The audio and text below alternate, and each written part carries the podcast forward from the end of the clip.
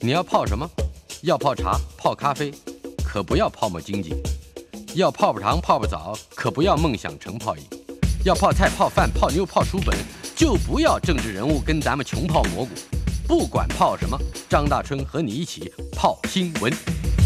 台北 FM 九八点一 News 九八九八新闻台，通通看交通。嗯，台湾大学土木系的教授张学孔在我们的现场。学孔，大家我好们，今天有两个大家都非常关心的题目，呃，其中之一是跟高铁有关，第二跟花东铁路的提速去接近高铁也有一点关系。那这两个就是东部快铁，是吧？是是，好，我们先来谈谈高铁延伸到宜兰。呃，总之，在台湾一切问题，不管是工程问题、经济问题、交通发展问题、都市计划问题，通通都是政治问题。呃，我们从技术面来看看高铁延伸呃延伸，嗯、以及整个大的环岛的高铁，呃，有一些什么样技术上我们必须必须具备，以便跟人辩论的机会或者辩论的知识。是大春，那个其实分两个部分来看嗯啊，高铁延伸，呃，其实去年这个谈到高铁延伸，呃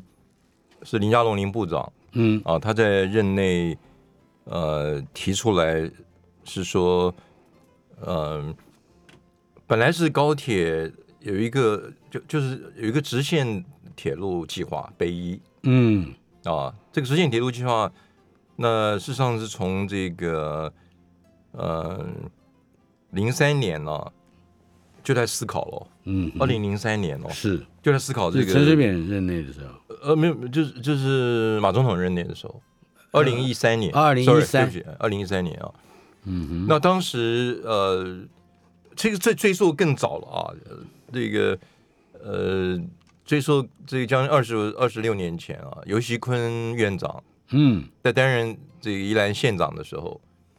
他当时就是跑到我办公室来，哦，哎，带着这个新加坡的这个专家刘泰格先生，嗯他是这个都市规划啊、城市设计的大师啊，啊，嗯哼，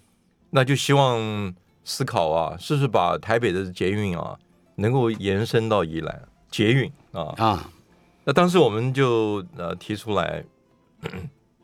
捷运因为它是在都会区啊，嗯人口密集的走廊，所以台北到宜兰这个走廊啊，适合用通勤铁路，嗯，用快铁。啊是，那当时我们我们当时在节目上讲了很多次啊，我常常讲说，这个当时如果要大家选这个呃宜兰直铁或者是呃这个雪隧，嗯啊，国道五号的话，那我会选这个直铁嗯铁路建设是啊，呃呃，我们当初在节目上谈过很多是次，这已经很多年了了啊，嗯讲到说雪隧通车之日，就是宜兰绿色奇迹破灭的开始，哼嗯哼因为你公路呃建设就带来更多的消耗能源、嗯哼排放污染，是让交通安全危害的这个结果。嗯哼那现在看到就是这样子。是对，相对来讲，当时这个尤县长提出这个铁路的这个建设啊，我觉得相对来讲还是好的。当时，但是他当时提的是一个捷运的概念，嗯，那就是那在都会里头是比较比较密集人口的是地方，而且是没有一一公里一站这种，是 是不是一是一的两公里一站？是哎是看起来在台北到宜兰后花园这一段是的确不大合适嘛，是吧？要就是公所路以，它它直嗯带铁来是另外一个概念，对，如果你铁路化大量运输，而且这个相对的能源消耗、污染排放是低很多，嗯哼。那它又安全啊、而且它，你看现在宜兰人都感觉感受到周末他不他不出门了，嗯，因为游客到那边，呃，没有停车空间，是交通事故急剧上升啊、那呃生活的品质降低。嗯哼那如果是一个铁路运输、城际铁路运输的概念啊、那所以这个为什么就是在二零一三年就开始要做这个评估，二零一七年做环评，是那到二零一九年呢、这个北一这个呃新线，嗯呃，简单来讲，我跟各位听众呃解释，它就是一个这个把北回变成一个直铁嗯啊，不要弯绕那么久。当初规划就是四十公里左右，是啊，所以我可以直达这个宜兰。哼，嗯哼，那那呃前面的胶西头城都不管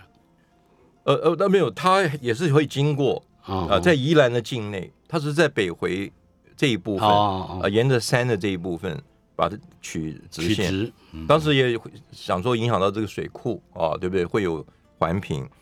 那到二零一九年十月二十八号，这个呃，实际上是二零一九年八月底的时候报这个交通部，嗯，说哎，这个北一这个直铁这个新线呢、那到底要请交通部来核定。那当时这个交通部长林佳龙就提出来，嗯，诶，是不是把这个高铁东移啊、一并在直铁里面去考虑？是，哎、那呃，也就是延长延呃也做做出一条支线来，就就是把原来直铁这种思维嗯，啊、因为这是它不是高铁是，啊、高铁我我们想象中这个高铁这个营运速速度这个呃三百公里，嗯啊、在全世界来讲，高铁两百五十公里以上的高铁啊、那像我们台铁现在是一百三十公里，是，那刚刚讲的东东线的这个提速，希望到到一百八十公里嗯哼，啊、那当然跟跟它的这个轨距，我们待会可以来谈这一部分。嗯所以我跟各位听众呃解释，就是说，原来直铁的思维，希望把它 upgrade 变成高铁的这种呃建这这种思维，嗯哼，那就是从一百八十公里那叫能够我两百五了，哎、到两百五公里以上。嗯哼，啊，这种思维。那呃提出来之后，二零一九年十一月二十二号，这个呃铁道局啊，我们交通部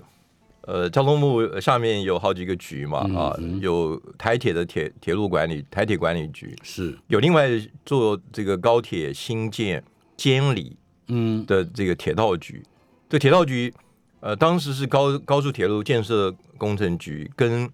铁路改善工程局合并起来，是，变铁道局，就负责全国铁道路网的这个规划。嗯哼，所以当时呃林佳龙这样的一个政策指示，所以交通呃这个铁道局就马上成立小组，要进行这个高铁延伸的评估。是，那这是在二零一九年十一月二十二号。所以刚刚讲宜兰直铁，过去是二三十年代讨论啊，到现在变成高铁的延伸嗯啊这样的一个思维。那到呃去年的二月，这个呃完成规划报部，哎部里面就说这个位置的选择啊，原来有四个方案。所谓的位置哎是就车站的位置车站的位置，嗯车站的位置。那大家选熟址悉嘛的，对，就是从四北城嘛四城到南到罗东嘛，呃，中间是胶西，呃，中间还有比如这个宜兰，呃，宜宜兰兰的对了站宜兰跟行政然后中行心嗯政宜兰的行政区啊、县政中心，是，那这四个来做评估。那这个评估呢，这个并没有让交通部内部的审议委员会，审议委员会当然包括内部跟外部的专家、嗯呃认同，所以交通部就要要这个呃铁道铁道局重新再来审慎的审议嗯啊。那那审议的结果，这个还没有出来，那呃，我跟各位报告，不是有一个四层争议，对不对？嗯哼，因为是今年的八月二十号，是，交通部长他带着同仁去看原来呃负责呃这个规划的这个四期工程嗯哼，啊，那原来叫中华顾问工程公司，他们这个做的这个规划，然后他去看这个四城，那这规划因为他去看的时候啊，没有通知当地的这个呃县长是，啊民意代表。所以大家就认为他不尊重这个地方。嗯那那四城因为比较偏向宜兰的北边，是，哎，那呃，所以引起这个南北不均啊、是这因个为你争议。选址就涉及到很庞大的利益了，包括将将来的经济开发，或者是这个其他的生意啊，是其他的，甚至这个都市的整个的造景都完全不同。哦嗯哦，，是的，是的，这个影响很大的啊、那呃，可是到底王国才是为什么要这样犯众怒呢？其实呃，不我懂啊我吗我我的感觉是那一次，呃，他是想先从内部专业上去了解嗯哼，这个社站的位置的优劣。那为什么原来大家倾向的呃宪政中心啊、这个案子会被呃顾问公司认为说四成是比较好啊、嗯哼从我的观察了，从我的观察，你也认为四成比较好？我并我并不认为啊、啊我并不认为。那呃，所以呃呃，所以换句话讲，这个选址到最后在技术上的讨论变成四个方案，大家开始在呃，不管不管从国土的规划的角度，是像你可以几个专业团体，像运输学会、这个轨道与产业发展协会就提出来，应该更专业从国土规划、产业发展、连外交通哦、还有相关的建设经费。嗯是，那这个是选址的一般的原则了。那当然不是，当然就涉及到地方，呃，讲一个均衡的问题。嗯但是你知道，经济学上就是效率跟经济常常在抗衡、嗯啊。我我我常常呃呃举例就是说，你顾虑呃效率，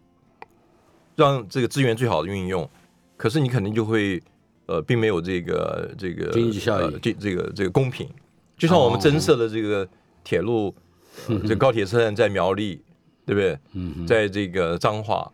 那有些人认为就是说，那我好好把用这个把这个钱用在这个地方交通就好了。从效率角度来看，这个钱没有用到合理的地方。可是从公平嗯哼，啊资源公平的分配角度来看，那那这个是他选择的结果嗯哼。哎啊、这个政治呃上面选择结而果。而且还有齐头式的平等，呃，的哎，是是这样是子吧，哎立足是这样点的平他衡他没有办法强调这个，太过强调效率。嗯哼，那看这个选址也是到最后，呃，变成一个折中的这个方案。现在变那成第五案，第五案啊，就是呃，县政中心以南这个三百五十公尺的这个呃的地方，嗯哼，那、呃、国台宣布，国台部长啊宣布这个结果，当然也招致大家的这个讨论啊。嗯哼，诶，呃说你呃尊重地方民意，然后以请顾问公司很快的得到这个结果，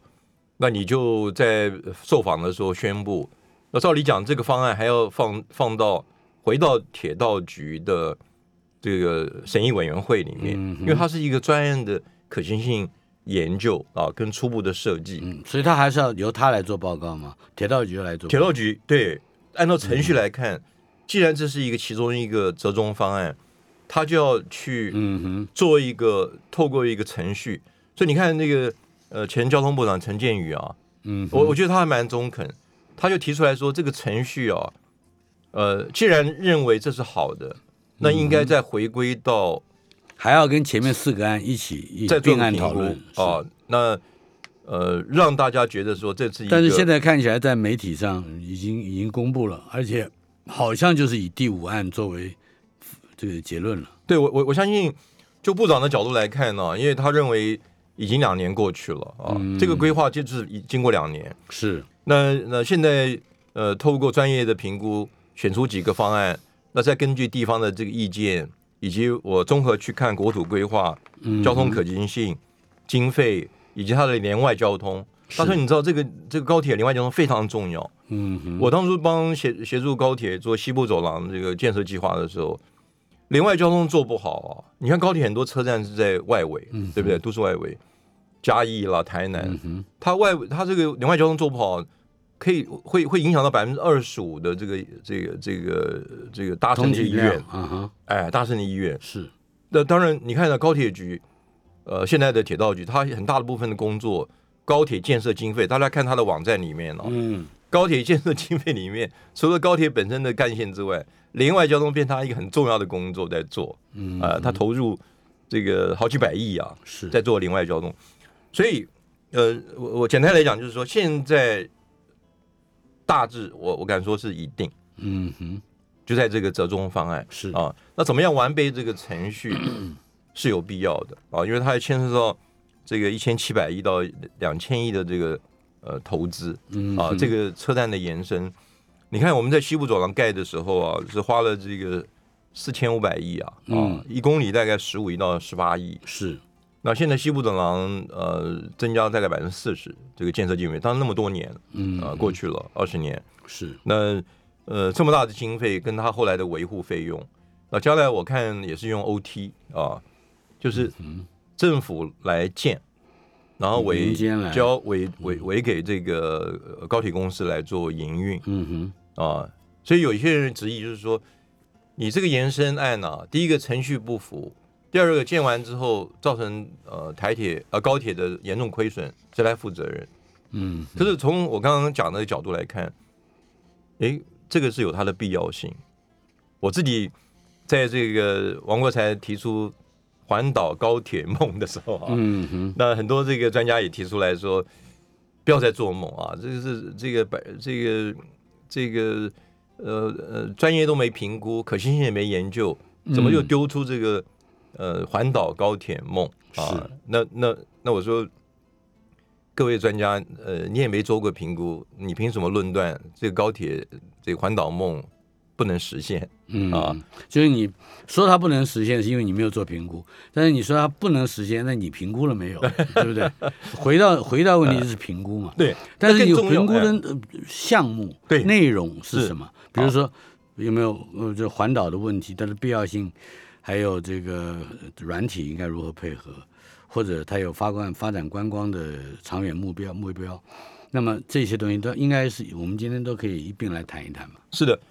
呃，我我必须要强调，我自己观察王国才呃这个部长，他是专业部长啊，他提环岛高铁梦的时候，事实上是讲说这个车站的选址要保留未来可能延伸的弹性，嗯可能延伸就是环岛高铁，嗯啊，所以所以这个就就保留这个这个呃很多可能性了。嗯哼，大帅，你知不知道我们台湾高铁啊，在建的时候，原来的终点站就是在台北车站而已，嗯没有到延伸到这个南港。嗯哼，当时这个阿扁当市长啊，要做都市变计划变更，要做工程的变更。我当时因为是高铁公司这个台台湾高铁的这个顾问，嗯啊，所以我们我我印象非常清楚啊，带着这个引起呃当时的团队一起啊跟这个呃陈水扁市长来做报告。那你看他后来当总统也全力支持，那那不分党派了。后来这个呃，在国民党任内把这个台湾高铁完成议约了，对不对？嗯所以我我谈的意思就是说，当时也是因为看到未来东区整个台北这个发展，嗯就认为有必要把它放在南港啊、哦你看这这样的一个结果，嗯现在看起来都是很正确一个前瞻的规划。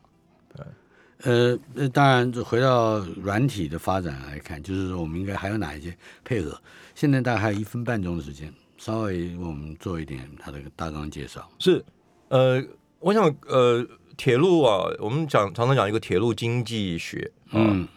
铁道经济学，呃，其中一项，你刚刚大顺你谈到一个就是观光嗯的哼，这个发展，是你看像我们明日号啊，这个雄狮旅游承接之后，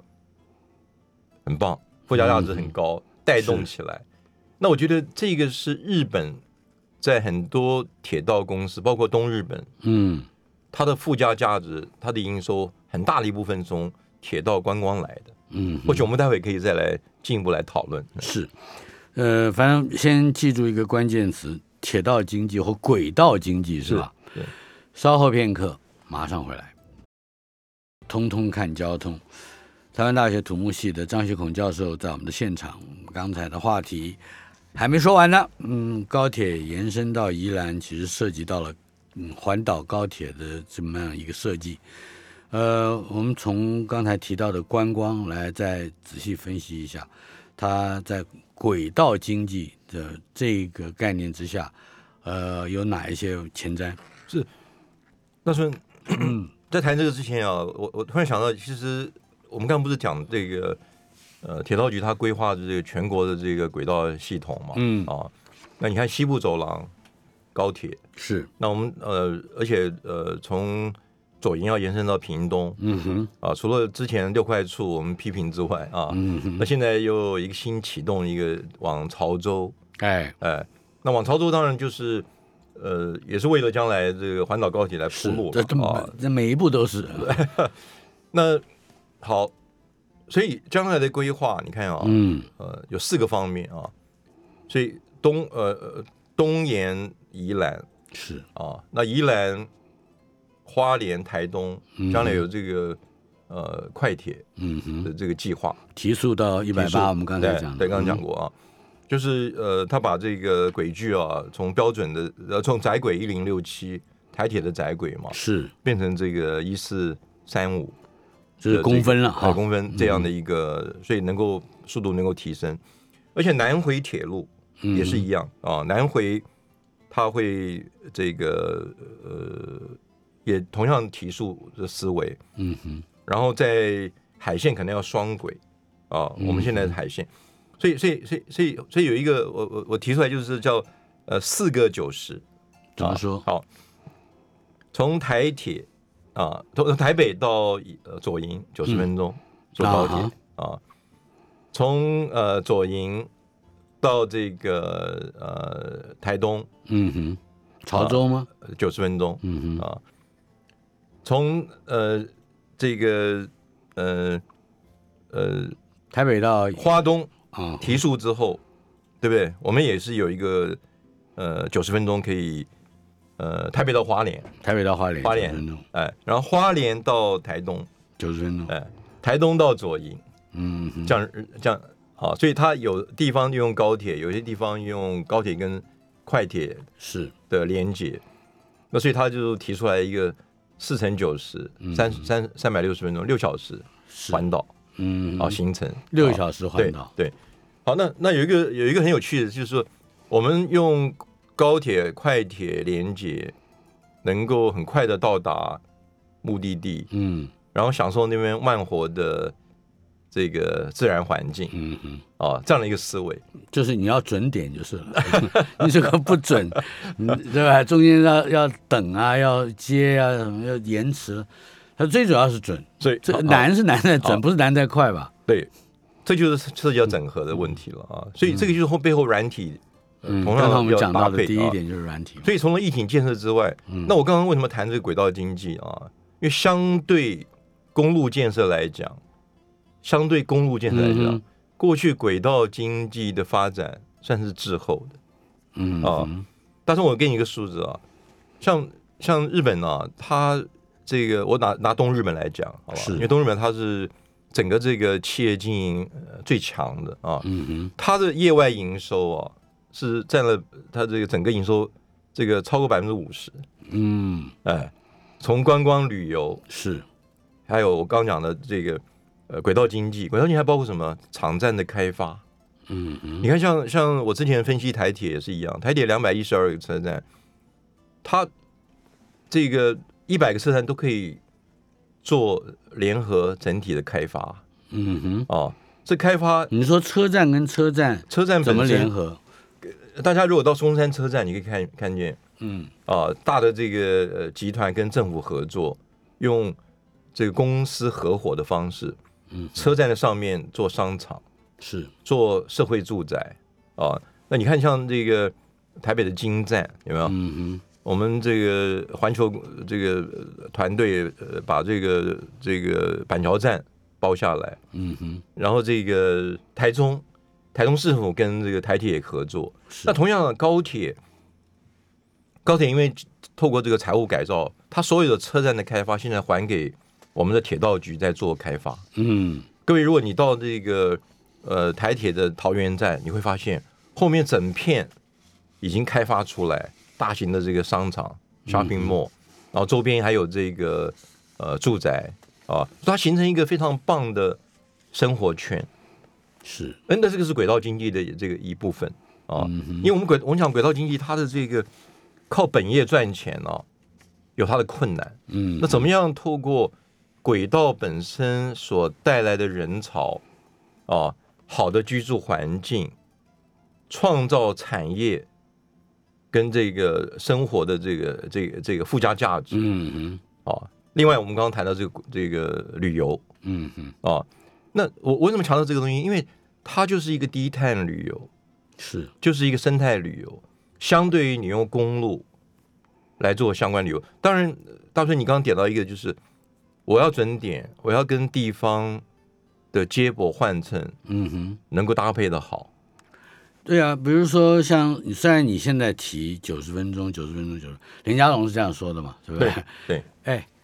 铁道局总工程师的吕新喜他说七十分钟花莲就可以到台东，他他哎，感觉上还有有人在想要竞速啊，哈这所以就是嗯，他嗯地方上也好，或者是专业工程师也好，之间不见得有政治考虑，但是他他的很多思维是也不见得能一致。那么到底如果能提到七十，那为什么这个也还要九十？嗯，还有提到七十，嗯，是又比提到九十，到底它有它的好处在哪里？是大春，这就是台铁跟高铁分工的课题。哦嗯，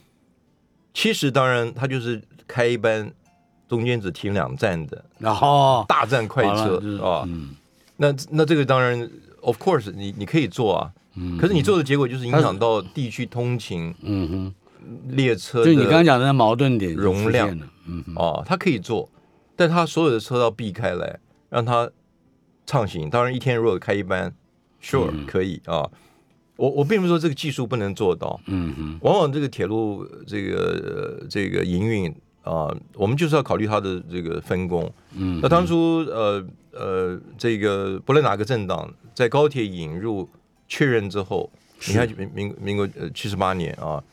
其实我们是六三年就做了可行性研究了啊，嗯呃台铁自己做的哼，哦，哦，哎，那时候因为呃这个民国六十三年，这个是啊，呃呃呃，对不起啊，是就是对是就日本他在做高速铁路嗯哼，建设计划的时候，我们在一九七四年同样就仿效高铁，呃，呃日本我们做的这个呃高铁计划，哦，到一九八八年才正式。啊、因为那个时候，呃，七四年开始有高速高速公路嘛，因为高速公路就能负担，可是没想到高速公路比他预期提前十年就就饱和了，嗯哼，是啊，，所以开始思考这个高铁建设。嗯大川，我再给你一个数字啊，因为既然我们讲到这个日本啊，对，日本在一九这个呃这个六三年啊，这个呃开始这个呃呃高铁建设嘛，嗯哼，它到一九二零一六年才正式把高铁延伸到北海道，嗯哼，几年？六十年。五十六年，哎，五十三年，这你你你你嗯你看啊，我我提示就是说，整个日本，你看台北呃这个东京到到这个名古屋嗯哼，两百这个三百四十三公里，呃几乎就是台北到高雄了是，啊。这个最先发展的东日本跟东海日本这个嗯这个高铁，啊慢慢的延伸啊，然后三越线啊是跨跨到这个这个日本海那边。这个都是在过去十年才完成，嗯哼，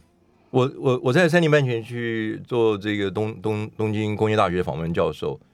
他的副校长老师带着我去看他们新完成的新干线的延伸线，哦，没有什么人。嗯哼， 可是呢，当地的产业，你看金井泽嗯啊，这个这个是那些地方观光路线，它变成一个观光的，所以那个等到它盖起来以后，呃再去想说什么故事把人叼来，对对不对，？它从一个供给的导向嗯哼，啊去完成，带动这个轨道经济啊、旅游，所以它很多车厢的设计、车站啊、跟当地的连接，嗯它它还它还跟当地很多那种小的铁路，因为日本很多也是窄轨的这个铁嗯路、哼，去连接，是我我们去走很多秘境，当然我们外人不知道，都是当这个这个东东东京工业大学这个副校长呃带着我们，因为他他他了解这一部分，嗯哼，那他也是跟大家说明啊、像我们学坛有韩国跟日本，还有这个台湾的专家，那可以感受到就是他整体这个呃铁道的这个规划，陆续在这个四十年、五十年把它完成嗯哼，啊、那他现在又在做磁浮铁路，嗯哼，磁浮他希望二零二七年能够呃上线啊，是，五百公里每小时啊。嗯哼，五百公里每小时啊。所以他说我我我提的就是说，我们看这个呃呃高铁的延伸啊、呃呃，不能只仅只是看现在的这种状况，嗯，我要思考将来台湾的这个未来，不仅是我们自己民众的这个需求、产业的需求，嗯，要考考虑观光，可是旅游现现在疫情带来的影响，嗯我想嗯可能已经不是说哎等它过去就好了，因为也许我们要长久的跟这个半严重不严重的这种类似介乎肺炎跟流感之间，可能会有影响很绝大部分人的公共生活，但我们要跟这个相处下去啊，对。我想，我想，COVID-19 对公共运输影响，这全世界都冲击。嗯哼，哦，我们呃高铁最惨的时候只有这个呃 eight percent 啊，嗯它一天平常就是十八万旅次，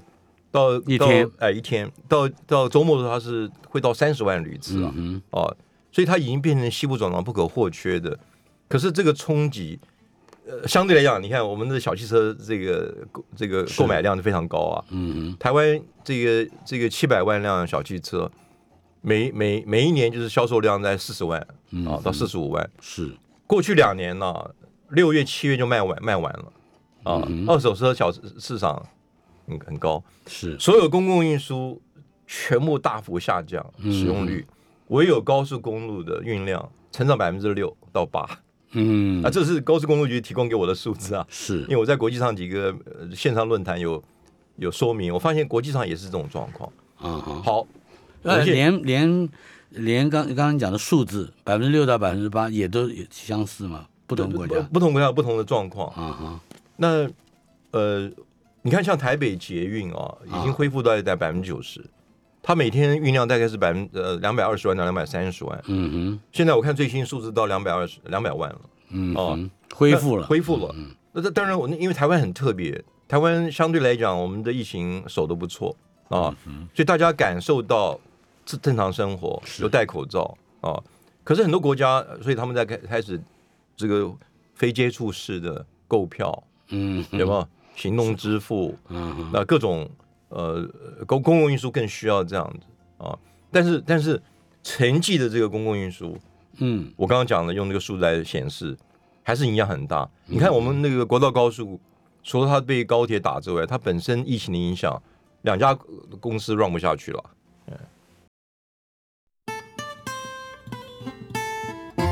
台北 FM 九八点一 News 九八九八新闻台，今天进行的单元“通通看交通”，访问的是台湾大学土木系交通工程组的嗯张学孔教授。学孔，刚才我们讲到了这个高铁延伸的非常多的问题，包括环岛高铁以及铁路、铁道或轨道经济啊。呃，这里边还涉及到一个课题，我们最后谈一下，就是高铁和台铁整合，这是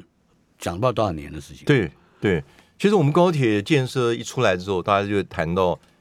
高铁啊，负责中长程，嗯啊。大村，其实我在协助高铁建设的时候，我就希望高铁能够延延伸到 恒春，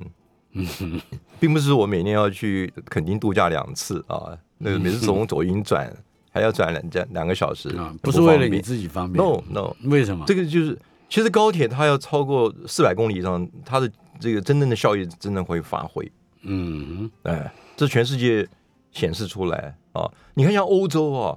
欧洲高铁它把它把这个八百公里营运范围当做它的那目标啊嗯，啊！我们环岛一圈不过一千一百公里啊是啊！那所以呃，台铁捷运化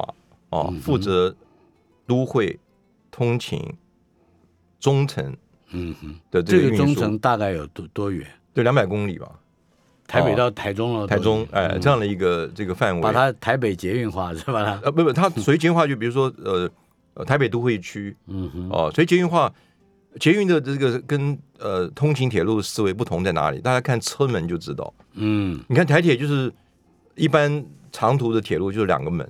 哎，对不对？对，中间没有门。那捷运的话，哎，有四个门、五个门的、哦嗯哼其他就国是家门要多，对，它就上下快，一个站就停二十秒，嗯哼，对，不不会超过二十五秒。是，那